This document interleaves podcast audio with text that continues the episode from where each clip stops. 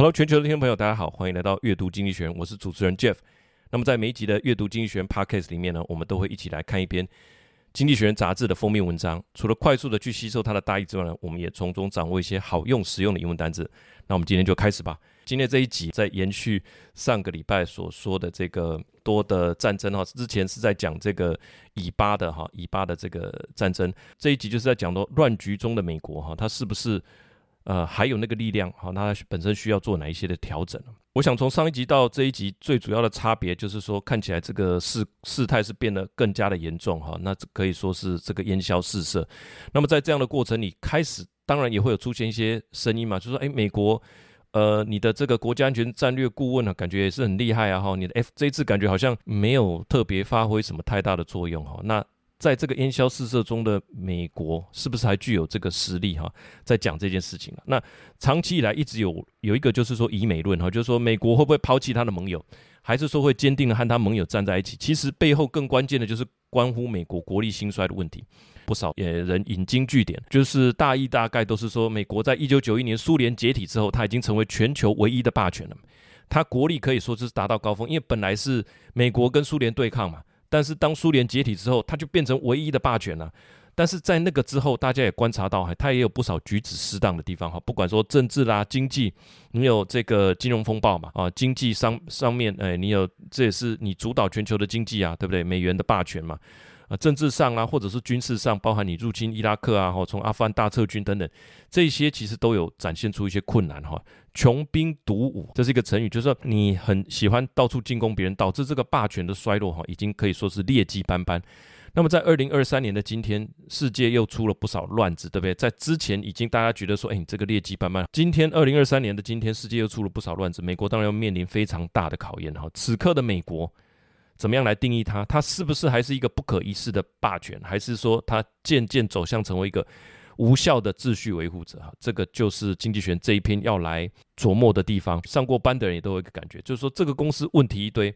再这么恶搞下去，应该这间公司不久就要关门大吉哈。常常你在咖啡厅都会听到大家这样的论调了哈。公司的确有不少的问题，但是但是这间公司当初就不是因为完美而存在，而是他抓到了一次机遇哈，建立的这个规模跟优势。即便后来是跌跌撞撞，其实它的优势不会那么快消失。那这边经济学人就是要来看说，美国美国身为世界的领导者，面对世界的变局哈，他现在到底是可以很快的解决呢？还是说要花一些时间，还是说他是力不从心？最后我们要回答的是这个问题。当然，前面要来看的就是说他面临哪几个挑战哈，他比较有系统的来做一个整理。那如果要解决，他必须把握哪些原则？杂志选的这张图图片来讲，就是说美国拜登总统他走在这个红地毯上啊，已经一样是诶西装啊，一样是这个自信的姿态还是还是有的哈。但是周遭烟消四射，就是我们在画面上看到以色列跟这个巴勒斯坦。互射飞弹的那个感觉哈，这个飞弹有一些往左，有一些往右，这样飞弹在围绕了这个拜登的前后左右哈，在这样的状况底下，他走在这个红毯上，是不是还具有那个实力？就是这一篇要来回答的哈。标题是 America's Test: American Power Indispensable or Ineffective? How Joe Biden Managed the War Between Israel and Hamas Will Define America's Global Role. 好，这边的关键词是这个 indispensable，i n d i s p e n s a b 而已，indispensable 是不可或缺的。它的标题问的是说，这个是对美国的一个测试，请问美国的力量究竟是不可或缺的，还是 ineffective？就是咱台语讲不好啊，哈，你这人不好啊，这样是不是这样？那就没有这个成效的一个状态了，哈。好，那我们就分五点来跟大家分享我们阅读心得。第一个，a show of force，一个力量的展现。上一次我们在讲，呃，这个拜登调动的这个航母哈是十万吨的，对不对？他我们说这个油轮是七万吨哈，那这个航空母舰是十万吨等级的。那这边把两艘航母合在一起，说是二十万吨的啊，等于是二十万吨等级的武力宣示。其实如果其实岂止二十万吨，如果你把周遭的护卫舰加起来哈，根本超过这个吨位，这就是秀肌肉，就这个意思嘛哈。那亨利季辛吉啊，以前的这个国务卿曾经说过一句话，他说。An aircraft carrier is hundred thousand tons of diplomacy，就是你这个外交的宣示或外交的力量或外交本身哈。如果透过这个航母来展现，那航母本身就是一个十万吨，诶，这十万吨对，十万吨等级的外交。我的船开到这边，我还没跟你碰面哦，我已经有十万吨的分量。挡在你家门口了。哎，这个时候再来谈事情，是不是？它本身也是外交能力的一个展现。那现在有两艘航母啊，所以杂志说是二十万吨等级的外交武力宣言。那有几个国家可以这样子调动航母啊？杂志说没有，就只有美国。那我也好奇啊，那就其他国家的航母数量、吨位啦、排名啊，大概是怎么样？我去查了一下。根据这个 Business Insider 最新一份的海军军力排名，第一名的美国有十一艘航母。那上一集所说的这个福特号，哈，上次是说艾森呢，艾森豪尔号跟这个福特号两个要集结嘛，啊，那后来是福特号就在这个地中海这边，靠近这个以色列跟巴勒斯坦的这个海边嘛，哈，另外一个是艾森豪尔号，它是走这个波斯湾那边去，哈，要去比较靠近伊朗去啊一点。那这个福特号是他们比尼米兹号啊，尼米兹等级还要再更新、吃水量更大的一个旗舰等级的航母。第二名是中国。有三艘航母，第三名是俄罗斯一艘航母，所以为什么杂志说美国是唯一具备调度兵力到其他大陆去排解纠纷实力的国家？就是只有它有十一艘嘛，所以你才能这样派驻在世界各国哈。这个就是我们常听到所谓投射兵力，叫做 force projection，project 是投射的意思。我已经在想说，兵要怎么样投射到当地啊？其实就是航空母舰，它航行在公海。没有人阻挡得了它，因为每一个国家它的海权的领域只是往外推不到几海里嘛。那再往外就是太平洋，就是大西洋了。我爱往哪里开就往哪里开，只要我的运输补给燃料没有问题，谁都阻挡不了它。所以它可以自由的航行在全世界。如果是飞机就不是这样啊，飞机你一定会路过别人的领空嘛，你很难飞到一个国家然后不经过任何人领空，除非你要绕路。那飞机的燃料那开玩笑，你会飞不到啊，啊，那船就在这样海上面走。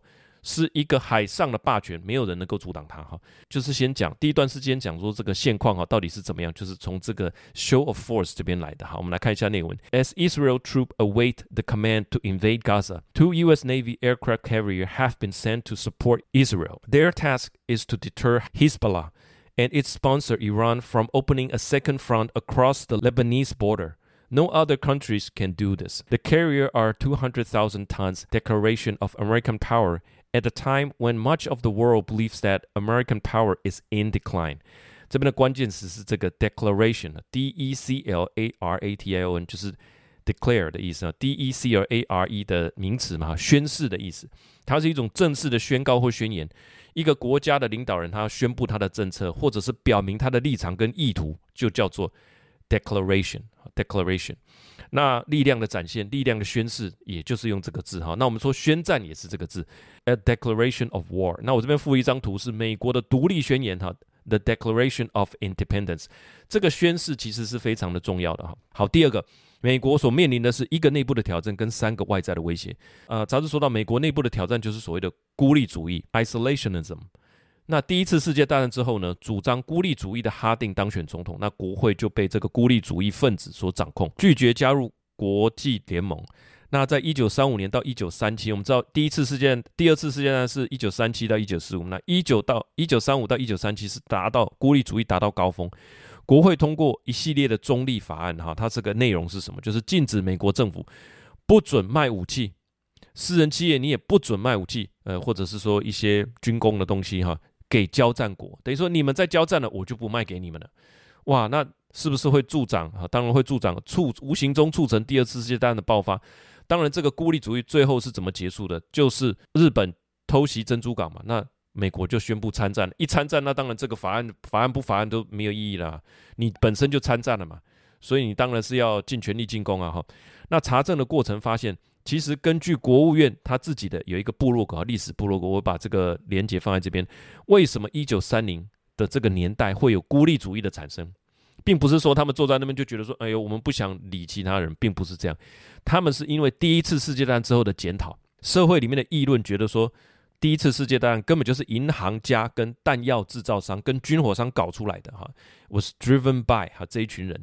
那所以这种批评的声音在第一次世界大战就有了，他觉得是这一些人搞出来的把戏哈，把整个国家拉进去陪葬。所以其实批评呃美国好战的这个声音，在这个时候就有了。那很难，你这样就很难去批评说外国人来这样认定你美国是不是一个好战的。这个我们等一下会说。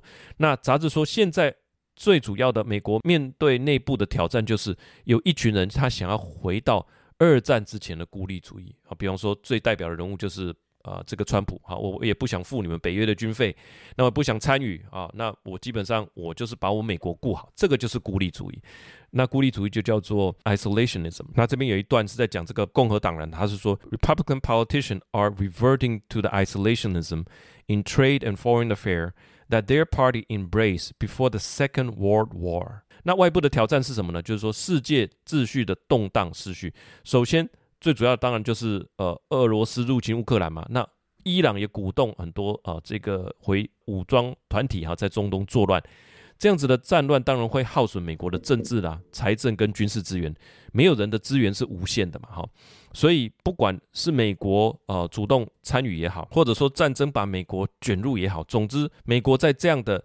局势之下，很难不招致好战的批评啊。呃，那关于美国口口声声所说的，他说这个世界是一个什么 rule-based world order 啊，这个是一个有秩序的、有规则的一种呃世界的秩序。现在摆明了就是越来越没有秩序了嘛。这边这个火药库也爆炸，那边那个火药库也爆炸，那感觉没有什么 rule 哈。那尤其战争中很多的人权注定会受到侵犯，因为这是战争嘛。那你又该怎么解释对于人权的维护呢？所以。嗯，美国在这样的状态里面，不管他是主动参与也好，被动参与也好，其实都会很容易招致批评了哈。就是在这个动荡失序的世界，那也让大家的想法产生了一个改变。我们在成平时期，我们会相信说，诶，这个世界其实有一个运行的规则，它是有秩序的哈。这个是一个想法，等于说，你如果觉得世界是有秩序的，你会去寻求这样的秩序，你会去寻求各方的支持。如果你觉得这个，本来就是没有秩序的，你当然会诉诸自己的武力或用自己的方法来解决。好，一旦大家相信这世界是没有秩序的，必然会引起更多人的反抗。好，我们看一下内文是这样说的：The foreign threat has three parts. One is the chaos spread by Iran across the Middle East and by Russia in Ukraine. Aggression and instability consume American political, financial, and military resources. Wars draw in America, which becomes an easy target for accusation of warmongering and hypocrisy. All this undermine the idea of a world order. 好，那里面关键词这个 draw in 哈，这是引诱跟哎这个将谁卷入的意思哈。另外这个字很有意思，叫做。 Warmongering，W A R M O G E R I N G，好战的哈。Warmongering，关于美国好战的这一点呢，在二零一九年的《华盛顿邮报》上面有一篇文章啊，我也把连接附在这个呃我们的档案里面哈。标题叫做《The Infinity War》，无限战争，可以来说明为什么美国会被批评为好战。里面。第一段的关键句就是说，美国已经把战争给正常化了。这个是美国人写在美国的报纸上面批评美国哈。即便在没有取得联合国安理会的同意下，两党的议员还是有很多的理由可以同意三军统帅，因应各种千奇百怪的理由发动战争。还这个是写在华盛顿邮报里面的文章哈。那里面有一个我看完了整篇，有一个最特别的，我一定要分享一下，它叫做 Anticipatory Self-Defense。Anticipate 是预期嘛？什么叫做 anticipatory self-defense？就是说，我觉得你现在在做的那些动作，在做的那些准备，就是要来打我，所以我主动打你，也只能算是正当防卫。我这有点像是那个 Min minority Report 里面那个，我觉得，嘿，我能够侦测到你有犯意了，所以我先把你抓起来，那就不会有犯罪跟战争了。所以你觉得他们这个部队在那边集中，哇，那个看起来就像是这个大型杀伤武器。我可以主动攻击，这个就是在讲说美国为什么被称为好战，是不是他们把这种事情很多都合理化了？那联合国也是在二战之后成立的，你不顾联合国的呃这个安理会的同意，你也可以主动出击嘛？那这个我这个 world order 是谁在破坏？好，其实从这一篇你去延伸，你就会有产生这样的一个想法。好，那这一篇就叫做 In the Infinity War，我把这个附在这边哈。结语的部分也是很有感的哈，他说。We should make clear that while spreading democracy and human rights remains worthwhile, values cannot come at the point of a gun or serve as a pretext for war. 人权跟民主不会在枪杆子底下产生。你这样去进攻他们，他们其实也不太会产生民主哈。产生出来的民主政体其实也不是那么可靠嘛。我们可以看到阿富汗，那也不能成为美国发动战争的借口。这个 pretext 就是战争的借口哈。 那通常是讲其他国家了，但是这一篇是美国人写来警告美国，你不能说我是正义之师，我要解放伊拉克，我要解放中东，所以我就去进攻了，这个是说不通的。好，这篇文章留在这边给大家去参考。对于世界秩序是不是还抱有一定的信仰？还包含到美国是不是就是主动在破坏？当大家都没有信仰的时候，你再要跟大家去说服说有一个世界秩序，而我正在维护世界秩序，那就会变得更加困难。好，好，我们进入第三点哈，就是说威胁也来自更加多元的国家价值取向了。什么意思呢？之前有一篇在讲多极化的世界那一篇。讲到现在，世界各国已经彼此联系了嘛？哈，今非昔比。其实大家在二战之后，经过七十年的深具教训，大家也都具有一定的经济实力了。诶，再加上一些矿产啊、稀土啦，哦，那占有一些自然资源，每个你都觉得，诶，我好像翅膀也硬了，我也应该在国际舞台上有我自己的声音哈。都不是在单一霸权可以掌控的范围之内了，包含印度跟印尼的篇章，我们都有提过，他们有类似这样的想法。那这些国家经济实力都不可小觑，连同他们啊，还有其他不少国家，其实都是选择不结盟的。有利的部分我们就合作，有争议的部分就怎么样？我弃权，我不表态，好，可以吧？那所以对外他们没有太多的意识形态，我们就看一个例子就好。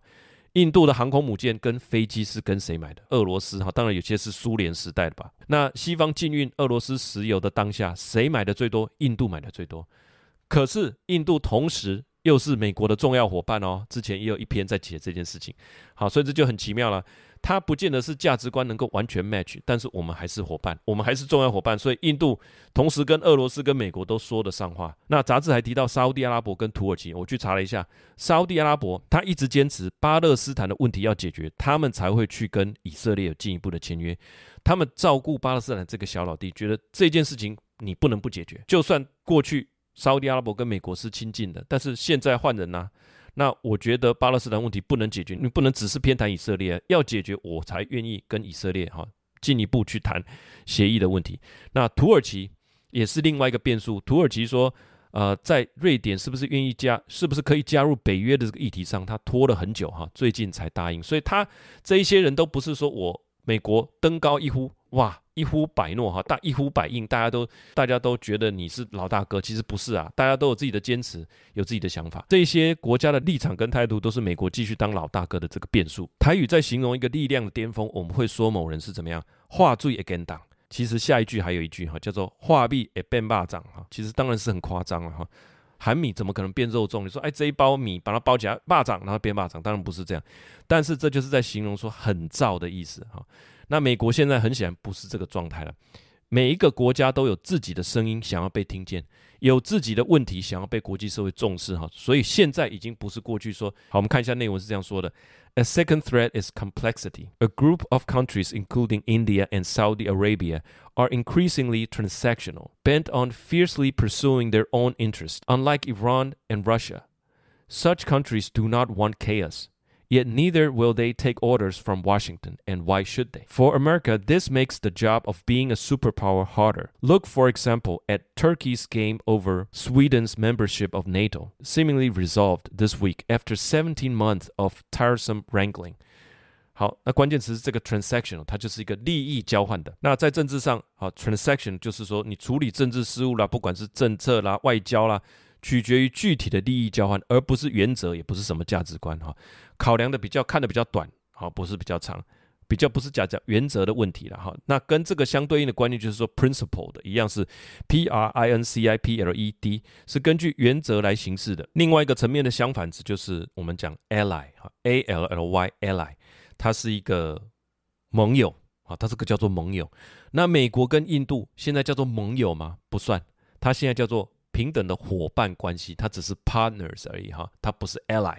他们可以说得上话，他们可以谈合作，但它不算是真正的结盟。他没有跟任何人结盟，他们就是一个不结盟运动。所以你绝对不能称呼他为 ally。美国人不能手搭着这个印度人肩说我们是 ally。哎，这个印度人可能会说，哎，不不不，我们不是，我们是 partner。好，好，那我们来呃看一个例句哈。Some argue that transactional approach to the politics can be short-sighted and may not address long-term societal issue。一些人认为说，这个政治上的呃交易型的这种方法可能是比较短视，不能解决长期的问社会问题。好，第四个最大的威胁是俄罗斯、中国跟伊朗的生气相通。哈，这是我们的第四点，就是啊，先讲中国。中国一向就是说，世界的价值不是只有美国说了算，也不该只有美国说了算。尤其不喜欢美国在内政问题啊，他觉得台湾是他的内政问题，在这个内政问题上。指点江山。那世界应该是容得下多个价值体系。那他们的外交部长其实王毅这个口才非常好，很多讲话可以参考。那习近平也说过一句，我觉得印象最深刻的，叫做“一花独放不是春，百花齐放春满园”。那这个是习近平他在博鳌论坛在二零一三年的时候所说的。论文明的多样性，哈，这个其实也不是他自己发明的，这个是之前的好像古人所讲的一句话，我觉得表达的蛮不错的啦，哈，蛮具代表性的。那杂志观察到是说，中国很希望能够重新的定义什么叫做自由，什么叫做民主。诶，以他们的定义，他们也民主啊。我们说他集权，他觉得他是诶人民，他有人民大会，然后还有党代表大会，但是通常没有人太太多人去在乎人民大会。是只在乎党代表大会，人权的呃，这个跟经济的发展的关系是怎么样？杂志说其中的一个原则就叫做国家发展，在国家发展跟国家的主权面前，个人的自由是相对渺小的。OK，这个就是他们也是在他们的宪法里面出现的，是个人、企业都是为党服务哈，这就是这个国家的的宪法，在国际事务上。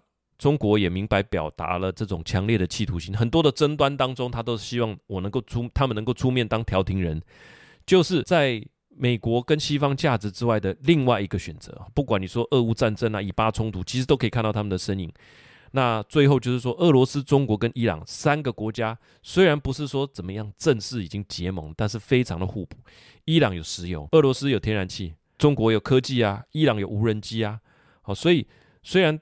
来自不同的背景，但是他们共同的信仰就是说，他觉得近代以来其实是受到西方无情的欺压，步步进逼。好，所以他们现在这样的一个结合，尤其中国跟俄罗斯，他们都是联合国安理会的成员，他可以在国际议论的这个场合提供必要的道义支援。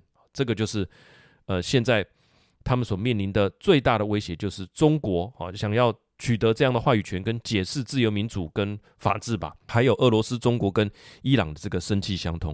好，我们看一下内文，他是这样说：The third threat is the biggest. China has ambitions to create an alternative to the value enshrined in global institution. It would reinterpret concepts like democracy, freedom, and human rights to suit its own preference for development over individual freedom and national sovereignty over universal values. China, Russia, and Iran of forming a loosely coordinated group. Iran supplied drones to Russia and oil to China. Russia and China have given Iran client Hamas diplomatic cover at the UN。里面的关键词是这个 enshrine 哈，E N S H R I N E enshrine，它是动词，它是说把某件事情放在特殊、神圣、不可侵犯的这个呃地方哈，来保护、珍惜、珍珍视的、保护、保存它。 那就是说某件事情特别宝贵了、神圣的、不可侵犯的，对不对？他刚刚是在讲说，他说 China 啊有这样的野心，China has ambition to create an alternative to the value enshrined in global institution，就是说我们在国际组织里面，我们有所珍视的人权价值、自由价值、民主价值、法治价值等等，这些被视为崇高、不可侵犯，对不对？但是中国有一个很强烈的企图心，来想要创造出另外一套说法。另外一套价值观哈，所以 enshrine 有点像是我们拿出什么什么神主牌，然后把什么东西放上这个崇高不可侵犯的地位，诶，人家就说，诶，为什么只有你们说的才是神主牌？民主为什么是由你们定义？人权为什么是你们美国来定义啊？所以要把原本被高高举起的那些人权价值重新拿出来检视一番，重新定义它哈，这个就是中国想要做的。好，那我们第二个关键词这个 suit its preference 哈，suit 就是。来满足表示某人或某事物个人的偏好，决策取决于个人的倾向、爱好或需求了。那而不是基于客观的标准或通用的标准。哎，其实这样的说法，不管你讲中国或美国，其实也都蛮适用的。就是他对某件事情的解释，哎，可能都是为了他自己的偏好、哈自己的倾向来做调整。好，那我们看第五个，最后的结论就是说，小心离心力。那美国仍是重要的力量，就像拜登所说的哈，就是说现在来到了一个转折点哈。我也有去看了一下原文，它的原文指的是说，现在在这个转折点，如果这些侵略别人的国家没有得到呃相对应的制裁的话，那其实世界就可能从此衰败了哈。如果侵略别人都不用负责，那这世界还有秩序吗？哈，他讲的转折点是这个。那杂志所说，这的确是转折点，但是杂志切入点是说，小心这个小小心这个离心力。那离心力叫做 centrifugal，c e n t r i f u g a l，centrifugal centrifugal force 叫做离心力啊，就是在讲呃刚刚在讲转折点嘛，转折点就有离心力啊。我的解读就是说，像我们搭云霄飞车，哪里是转折点，那在那个转折点就会有一个快要飞出去的感觉，有没有？那如果我们想现在过了那个高点，对不对？要往下冲的时候，其实为为什么会有好像人快飞出去？因为那个就是离心力嘛。原本的那个抛物线，它应该会让你往前飞。但是他现在把你往下带，所以你会那个整个人感觉心都飞出去那个感觉，那个就是离心力，也就跟转折点是搭配的。好，所以这个离心力就是一个测试，就是他用这个做小标题的原因，叫做 centrifugal，c e n t r i f u g a l 哈，centrifugal force，这个离心力会把大家甩出去，所以它是一个测试，来看看美国自己现在你是不是可以稳下来，根据现在世界最新的状况去做出调整跟适应，美国还是关键的力量。那么呼应之前所说多极化的世界，美国应该更积极的参与这个世界的事物嘛？哈，那总结来说的话，就是说美国要带着新的态度来面对这个更加复杂、可深具威胁的世界。自己内文也有这样说了哈，就是光靠自己一方的力量是不够的，自己虽然还是最强的，但是你务必学习结合更多的伙伴，吸收接受更多的力量哈，这个美国还是可以的。所以最后它 ending 是 ending 在这里。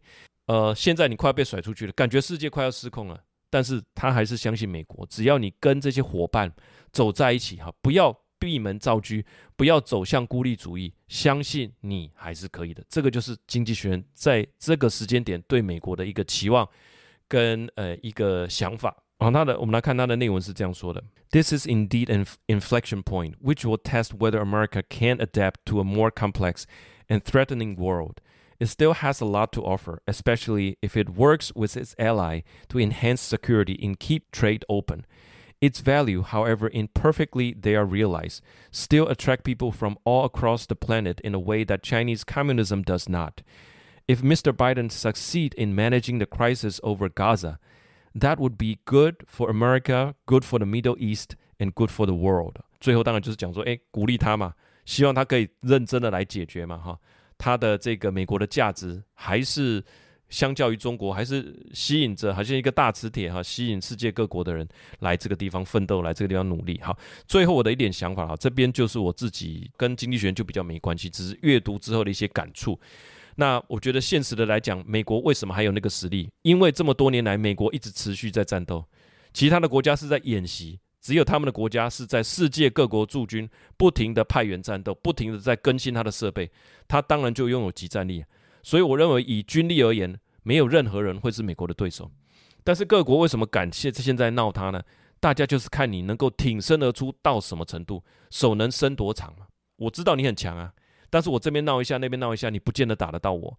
好，对于一个自认说我是受压迫的民族或国家来讲，我当然要趁这个时间点，等于说挑战看看嘛。好，打高尔夫球有一句话叫做 “never over, never in” 就是那个洞在那里，你不打大力一点，你注定这么小力，一定不会进洞的。你的力量一定是要稍微大于啊那个洞的距离，才有可能进去嘛。好，这个逻辑上很合理。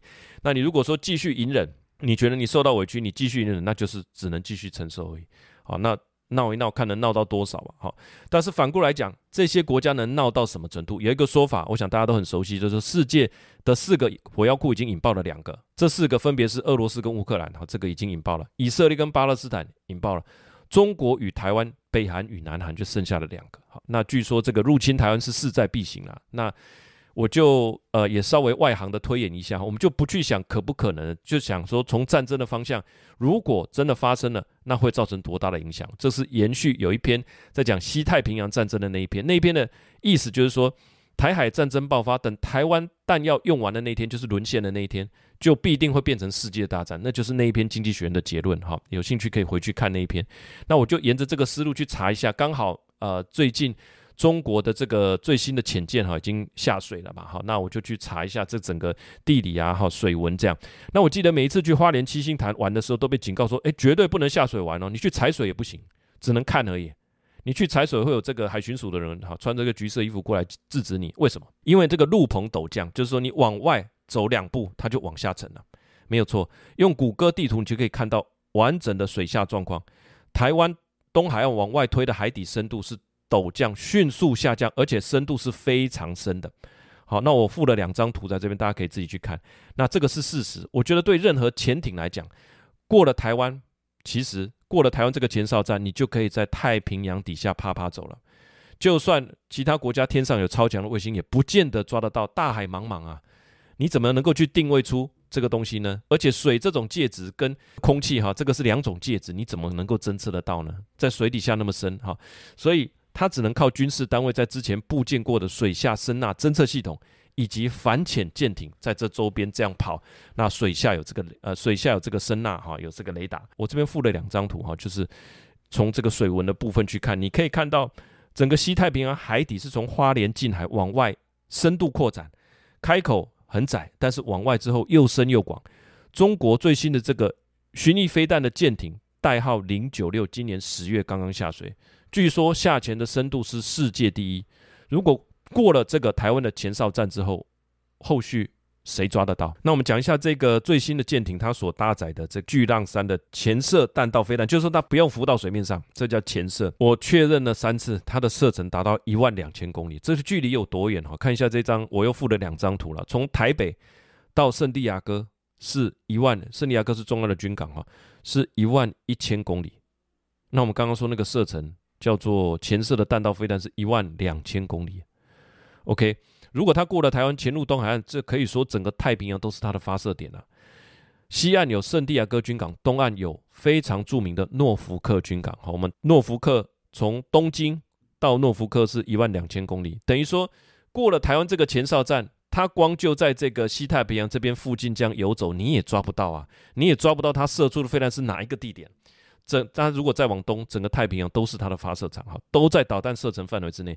所以这四张图给我的感触就是说，失去了台湾这一个，你要把它当成航空母舰也好，你要把它当成雷达前哨站也好，还有台湾海军整个舰队反潜舰队声呐防卫的资源，就像失去了呃固守这个海底隘隘口的这个守军啊，因为潜艇它本身也需要母港，它要回去补给吧，哦，里面。你总要吃东西吧？虽然有潜舰、有无线、有这个核能动力，你可以呃潜八十天没有问题，但你总要吃东西，你要补给吧？你还是有一个路线，你还是要经过这里嘛？所以进出海底，你还是要进入这些水底的隘口哈。所以我觉得说，呃，如果一旦失去了台湾呐，好，那下一个面对威胁的就是所有太平洋周遭的国家，美国当然是在其中一个，这个就是台湾地理位置的重要性。撇开我们当然跟美国哈在很多的价值观上面是比较接近的嘛哈，但是事实上作为一个战略地位，呃，美国站在自身国家安全的立场，必须协助台湾建立更强大的自我防卫系统，进一步巩固西太平洋。台湾是西太平洋海战的前哨站，那各国如何技术授权台湾？因为我们不要买军备嘛哈，我们能够技术授权。自主研发，我觉得是最好的哈。建立自主的稳定跟安全的防卫力量，或许是更多的潜舰啊，或者是更多的反潜侦察机，打造一个更坚强、更繁荣、更稳定的台湾啊。自己的国家自己救，这是我认同的哈。共同为亚洲的民主价值而努力，这就是我看完这一篇以后啊最大的感想，也分享给我们呃全球听众朋友。最后我的参考资料有几个哈，第一个是说国务院网站解释这个孤立法案的发展跟告终，这个蛮有意思的。看完这篇，你大概也了解说，现在共和党人心理想法，它的历史渊源是什么？哈，然后中华民国第三个，中国人民解放军巨浪 Dash 三型的这个潜射弹道飞弹。好，那第五个。第四个是衡量距离的网站了哈，第五个追中国追赶美俄五角大家说解放军新型的飞弹潜舰已下水，这个是二零二三年的十月二十五，四天以前。还有中华民国海军济阳级的巡防舰哈，这是反潜的一个一个大的舰队。好，第七个为什么土耳其反对瑞典加入北约哈，背后有一些历史。那第八个，二零一九年华盛顿邮报的一篇文章，无限战争哈，所以大概可以把现在的一些脉络做比较清楚的整理。以上就是我们这一期的阅读《经济学人》杂志的这个封面文章的一些阅读心得跟我们想法的分享。好，如果你喜欢也认同这个节目，啊，欢迎介绍给你的亲朋好友。我们每周都有准备这个 PDF 的讲义档案，里面把里面的单字、例句，哈，做更完整的呈现，也把我们查找资料的一些连结直接附上来。假设你想更全面的，呃，去。看看这些文章哈，看看说，诶，他当初是怎么写的？当然，我们受于篇幅不可能讲那么长。那这些文章里面的思维观点都是很有价值的，也分享给我们全球的听众以及我们的会员。喜欢这个节目，那我们就下个礼拜见了，拜拜。